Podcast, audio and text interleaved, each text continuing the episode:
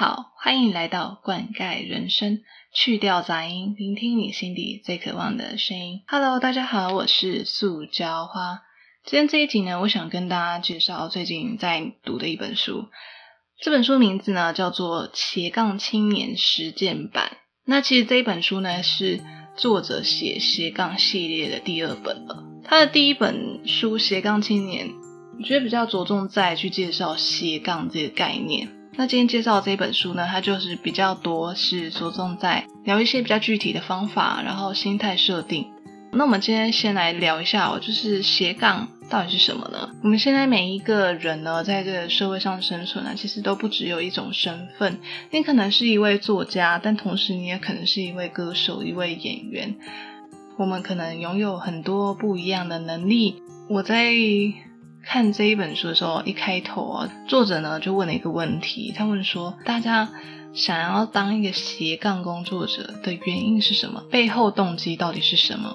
是为了要有更多的收入吗？还是想要发展更多的技能，然后来应应这个变化很快速的时代呢？其实我在看这一本书的时候，看到一个印象很深刻的一个标题，这个章节的标题叫做“幸福的本质背后是痛苦管理”。那我当时看到这个标题的时候，我就很疑惑，因为我觉得幸福跟痛苦算是一个反义词，为什么它会有相关呢？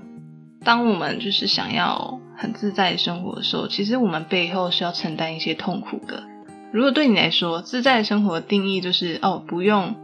朝九晚五工作，然后呢，呃，可以做自己有兴趣的事情，我们就会发现这背后可能要承担的痛苦，就是可能你没有办法有很稳定的收入，或甚至没有收入的状态，或者是你的人生目标，你想要去挑战一个新的领域，你梦想呢是对陶艺方面呢高度兴趣的，当你决定你要辞掉你的工作，然后去追求你的梦想的时候，背后要承担的痛苦一样是。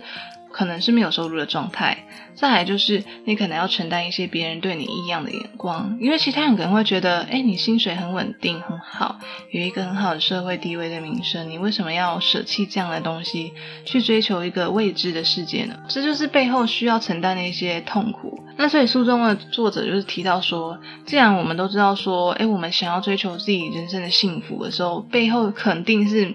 不避免的，你一定会有一些痛苦要承担，因为你知道吗？就是很多事情都是一体两面。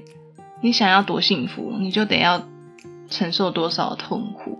书中作者提到一个比较积极正面的想法，就是说，既然知道痛苦不可避免，那可以用一个心态主动选择痛苦。当你主动选择痛苦的时候，你就不会。持续的活在恐惧当中，你可能哦，我害怕我做不到，我害怕我没有收入，或是我害怕别人觉得我很奇怪，没有办法踏出那一步去实践。听完刚刚的理论，我其实就想说，嗯，那这样的话，如果大家都知道这个理论，那我们应该都是活得很幸福的状态吧？但是现实世界中，可以感觉出来，其实大家有一部分的人，或许正在经历着不舒服的时刻，或者是。自己正在做着不喜欢的工作，或者是现在自己对自己的人生并不是很满意的状态，那这是为什么呢？其实会有这样的时刻，可能是因为大家大部分的生活中是做着自己不得不做的事情，而这样不得不做的事情占了你生活的大多数，让你感到非常的痛苦。这边呢，书里面就提供了一个小方法，然后来帮助大家来理清你生活中有没有哪一些你不得不做的事情，而让你最近这一阵子不是呃很舒服，感到有点忧郁，感到有点不开心。好，那我们就来试试看这方法。首先呢，就是请大家拿出啊一张纸跟一支笔，然后呢，请你写下你最近生活中有没有一些你不得不做的事情，然后列出清单。例如，我不得不开始在意别人的评价，或是我不得不跟我不喜欢的人共事，一一列列出来，你就会发现说，哦，原来我这一阵子感觉到不是很开心的状态，原来是因为我生活中有这么多不得不做的事情。那你把它列出清单之后呢？看着这清单，你肯定会觉得很 sad，对不对？没关系，接下来还有第二步。那这边作者呢？提供了第二步呢，我觉得其实一开始实施有点为难，真的非常为难。